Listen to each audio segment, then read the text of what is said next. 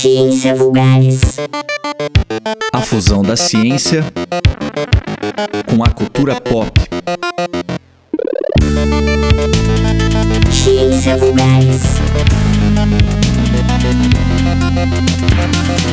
Ciência Vulgares. Olá, ouvinte, seja muito bem-vindo ao Ciência Vulgares, um nome mais sofisticado para a ciência popular uma nova iniciativa da Rádio Alma Londrina. Eu sou André Bach, professor universitário, cientista e divulgador científico. Bom, como eu falei para você, Ciência Vulgaris é o nome em latim para ciência popular. E essa, de fato, é uma das minhas paixões, popularizar a ciência. Eu tenho feito isso já há alguns anos, por meio de vários podcasts, por meio do meu Instagram, mas tem uma parte desse trabalho de divulgação científica que eu gosto bastante, que é traçar paralelos entre a ciência e a cultura pop. Então, tornar a ciência um pouquinho mais popular, tornar a ciência realmente pop. E a forma que eu encontrei de fazer isso foi fazendo paralelos com filmes, jogos, histórias em quadrinhos, livros e etc. E é por isso que a cada episódio do Ciência Vulgares você vai ouvir algum paralelo com algum filme que você já assistiu, com alguma série que você está assistindo, com alguma história em quadrinho que você gosta ou algum personagem famoso. E hoje acho que um bom tema para a gente inaugurar esse programa é a série de jogos Super Mario ou Mario Bros.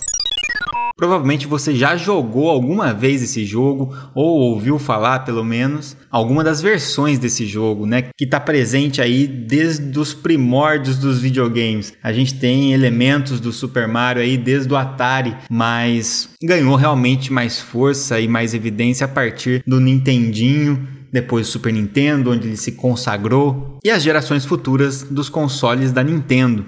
Então nós temos aquela figura daquele simpático encanador bigodudo que sai num, num, universo meio estranho, cheio de cogumelos, com estrelas brilhantes, geralmente ajudando a resgatar a princesa e derrotando um ditador local que é uma mistura de um dragão com uma tartaruga.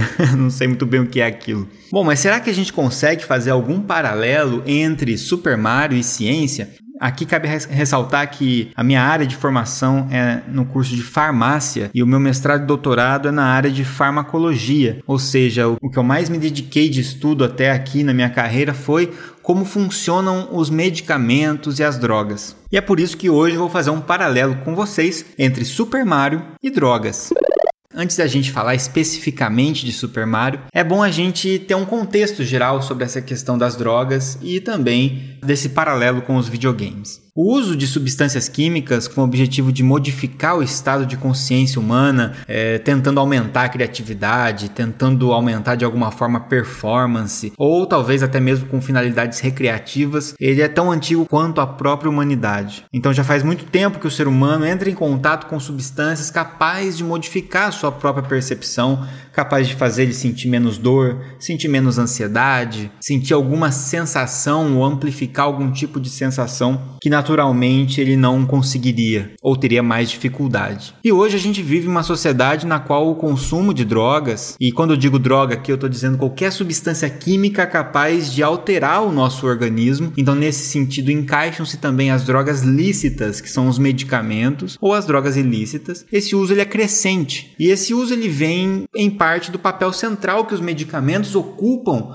no âmbito da saúde ocidental. Nós sabemos que a maioria dos tratamentos médicos, as intervenções médicas, envolvem em algum nível o uso de um medicamento que vai ser capaz de ajudar a controlar algum sintoma ou até mesmo de curar a nossa doença. E isso gerou, de certa forma, culturalmente, um anseio humano em buscar uma pílula mágica, um medicamento capaz de resolver nossos problemas. Então, essa crença de que é possível ampliar a nossa percepção, aumentar o nosso rendimento, nos divertir mais com o uso de uma substância química que vem de fora do nosso organismo para dentro, ela já é muito antiga e ela é cada vez mais crescente de acordo com o status que algumas substâncias químicas lícitas, como os medicamentos, vão adquirindo dentro da nossa sociedade. E isso se reflete com certeza na arte e na cultura pop. Os jogos de videogame não iriam fugir dessa lógica. Então, em diversos jogos é, e narrativas, a gente observa a presença do que é chamado de power-up, são itens que melhoram a performance do personagem daquele jogo. Às vezes na forma de magias, de poções mágicas ou outros itens, e que os efeitos, com certeza, de uma forma ou de outra, se inspiram ou imitam as ações de drogas e medicamentos reais em nosso organismo. Mas para a gente fazer essa comparação entre o mundo virtual das substâncias imaginárias para o mundo real e as substâncias reais, eu gostaria de fazer primeiro uma divisão, que é real, uma divisão funcional das drogas que atuam no nosso cérebro de alguma forma,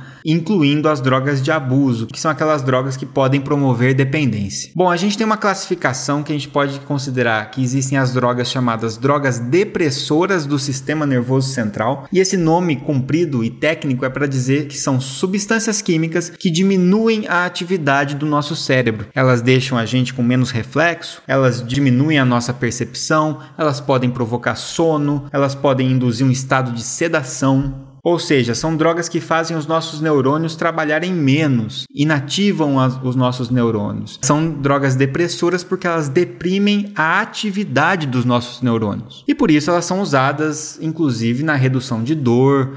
É, e aqui a gente encontra, por exemplo, desde o álcool é, passando por analgésicos opioides como a morfina, a própria heroína, chegando em sedativos como o diazepam, como o rivotril, entre outros. Nós temos um segundo tipo de drogas, que são as drogas estimulantes do sistema nervoso central. Essas são drogas que têm um efeito oposto. Elas aumentam a atividade do nosso cérebro, fazem nossos neurônios trabalharem um pouquinho mais.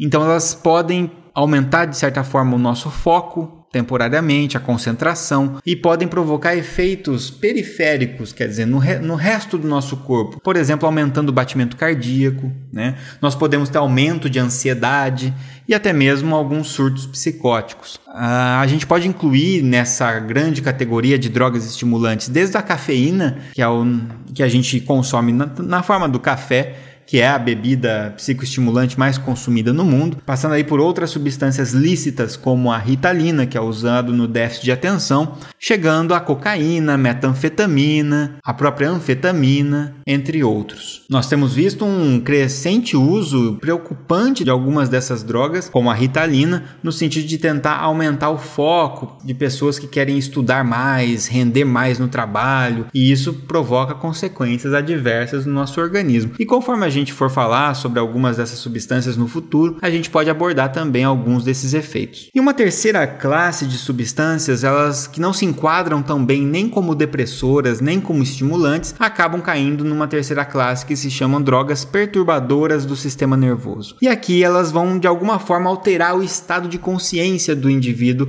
levando a alterações sensoriais, em como a gente percebe as sensações como cores, é cheiro, percepção de espaço, de tempo, incluindo também aí a, as alucinações. Então fazem parte desse grupo os alucinógenos, alguns cogumelos, LSD, ayahuasca, que é o chá do santo daime, a mescalina, bem como também fazem parte aí as anfetaminas psicodélicas, como o êxtase, que também possuem efeito estimulante juntamente com efeito perturbador, e também faz parte desse grande grupo a maconha. Então com esse, com esse conhecimento básico, você já está pronto para estragar a sua infância com o Super Mario.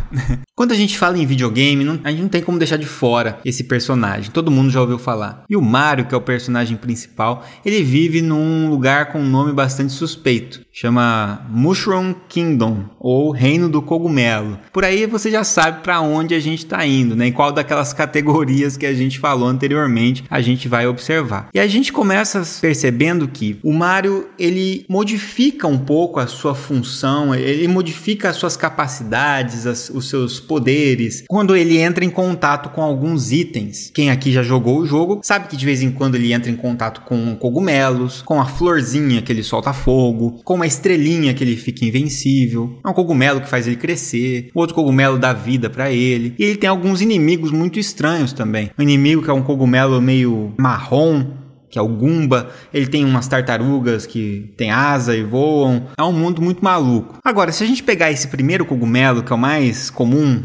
é aquele que você já no começo do jogo consegue encontrar, que é aquele cogumelo que faz o Mario crescer. É um cogumelo vermelho com umas pontinhas brancas. Digita aí no Google Amanita muscaria. Esse é o nome de um cogumelo real. Se você olhar a foto do Amanita muscaria, você vai ver que é um cogumelo vermelho com pontinhas brancas, bem parecido com esse cogumelo do Super Mario. E se você lembrar o que ele faz com o personagem, ele faz o Mario crescer. Engraçado é que esse cogumelo, Amanita muscaria, ele carrega consigo uma substância química capaz de estimular receptores, uma, uma substância química que se chama muscarina, e ela é capaz de estimular algumas áreas do nosso cérebro são receptores chamados muscarínicos, por isso, inclusive, recebem esse nome. E é um receptor que normalmente quem ativa, a substância que é do nosso próprio cérebro que faz isso é a acetilcolina, é uma substância nossa própria. Mas quando alguém entra em contato com a amanita muscaria, essa substância muscarina imita a substância que nós mesmos produzimos e começa a ativar esses neurônios. O excesso de ativação desses receptores pode levar à alucinação, bem como pode levar intoxicação também. Dependendo da dose, o indivíduo pode experienciar a chamada micropsia, que é sentir que você está menor que o ambiente, perder a noção de espaço e achar que o ambiente está maior do que você. Ou também levar à macropsia, o indivíduo se sentir maior que o ambiente, o ambiente parece pequeno proporcionalmente perto dele. Isso é uma perda de noção do espaço devido à alteração sensorial provocada pelo excesso dessa droga. Então, falando assim, talvez o Mario ele não cresça quando ele come cogumelo. Talvez ele experiencie um estado subjetivo de macropsia. Ele se sente maior porque está sob efeito do Amanita muscaria. Esse tipo de efeito é observado também no livro Alice no País das Maravilhas, também ao envolvimento de cogumelo, levando à diminuição ou aumento do tamanho da Alice. Então, provavelmente é esse tipo de, de superpoder desses cogumelos fictícios estão associados a esses efeitos reais, alucinógenos de cogumelos reais. A maioria das drogas alucinógenas provocam efeitos por meio de receptores de serotonina. O que quer dizer isso? Quer dizer que nós temos serotonina no nosso cérebro que são capazes de estimular neurônios através dos receptores. Receptor é tudo aquilo que a substância entra em contato para fazer o seu efeito. Existem várias substâncias que são exógenas, que estão fora do nosso corpo, que estimulam receptores de serotonina, que imitam a ação da serotonina no nosso corpo, mas com mais intensidade. E dependendo do receptor, dependendo da área do cérebro que isso acontecer com mais intensidade, isso pode levar aos efeitos alucinógenos. Uma dessas substâncias capaz de provocar essa alteração de estado de percepção por meio de uma ação parecida com a da serotonina, só que potencializada é o LSD. O LSD ele é muito potente. Quando a gente fala que uma droga é muito potente, significa que uma pequena quantidade é capaz de provocar um efeito muito intenso ou até mesmo muito duradouro. E existem várias formas pelas quais o LSD acaba sendo distribuído, sendo consumido. Muitas vezes se coloca dentro de cápsulas e, e essas cápsulas parecem que estão vazias porque é uma quantidade muito baixa que se coloca. Muitas vezes se coloca isso em papel, em selos, e ele seca. Essa solução com LSD seca no papel e depois quando quando isso é colocado na boca, acaba sendo dissolvido e liberando essa substância para o usuário e, e às vezes está presente em alguns comprimidos. É muito difícil, obviamente, saber e determinar essa origem, porque é uma droga ilícita, portanto não é permitida sua comercialização e muitas vezes usuários consomem drogas pensando que, que é o LSD, mas na verdade pode ser qualquer outra coisa que tem ali dentro, uma vez que não tem como garantir com certeza a procedência e a composição química do que está sendo consumido. Mas pensando na potência do LSD, no qual uma pequena quantidade de droga muitas vezes é pingada num selo num papel e seca para depois ser colocado na boca e ser liberado. Existe uma das formas de distribuição é na forma de selos postais ou figurinhas de papel. E nessas figurinhas você tem vários tipos de desenho. Um dos desenhos mais comuns e que foi muito popularizado durante um tempo foi o desenho de uma estrelinha. Existem outros desenhos muito parecidos, mas estrelinhas são desenhos comuns nesses selos postais.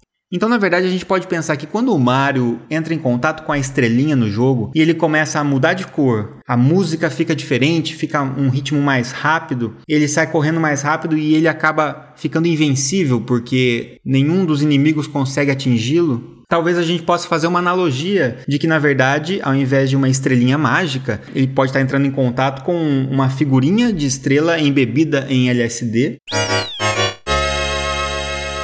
E essa mudança de cor psicodélica, na verdade, nada mais é do que alterações sensoriais da visão. A mudança no ritmo da música são alterações sensoriais da audição, da percepção de sons. Alteração na percepção de tempo, porque tá tudo, ele tá andando mais rápido ali. E além disso, uma alteração na percepção das coisas como um todo, ignorando coisas que estão ao seu redor muitas vezes e focando em outras coisas que antes não chamavam a atenção. Nesse sentido, ele pode estar ignorando coisas que estão ao seu redor, como os inimigos, e por isso que isso acaba sendo representado na forma de ele não interagir com nenhum inimigo, né? não conseguir ser afetado por nada que está ao seu redor. Talvez a grande diferença que a gente teria aqui seria que os efeitos da estrelinha do Mario no jogo duram muito pouco tempo, o que é uma pena, porque ela é um item muito importante. Mas os efeitos do LSD costumam ser bem duradouros, aliás, costumam ser mais duradouros que boa parte das outras drogas. E já que a gente está fazendo uma viagem aqui, com perdão do trocadilho,